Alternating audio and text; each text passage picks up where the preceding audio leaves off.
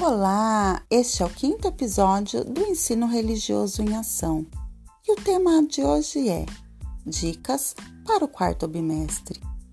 Vocês já devem ter recebido as sugestões de encaminhamento do quarto bimestre. Quando eu estava elaborando este material, tive algumas dificuldades e resolvi dividir isso com vocês. Eu senti a necessidade de utilizar novos recursos e acabei indicando filmes, animações, vídeos, textos, músicas, entre outros. Vocês, professores, também podem fazer o mesmo e podem ir além, gravando áudios e vídeos para os seus estudantes, com explicações e complementando o que foi trabalhado na atividade. Portanto, vocês trazem um breve e simples conceito e sugerem esse material como de aprofundamento do assunto abordado.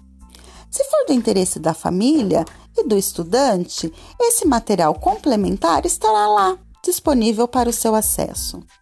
Reforçando que não existe uma obrigatoriedade em relação à utilização desses recursos, ficando opcional utilizar ou não. Também existe a questão de acessibilidade desse estudante a essas informações. Portanto, você pode usar algo como saiba mais ou curiosidade na sua atividade, chamando atenção para essas informações complementares. A ilustração também é um fator muito importante.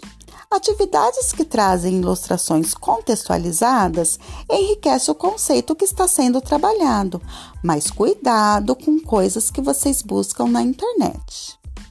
Assim como é dado voz e vez ao seu estudante quando ele expõe o seu conhecimento já adquirido e a sua religiosidade.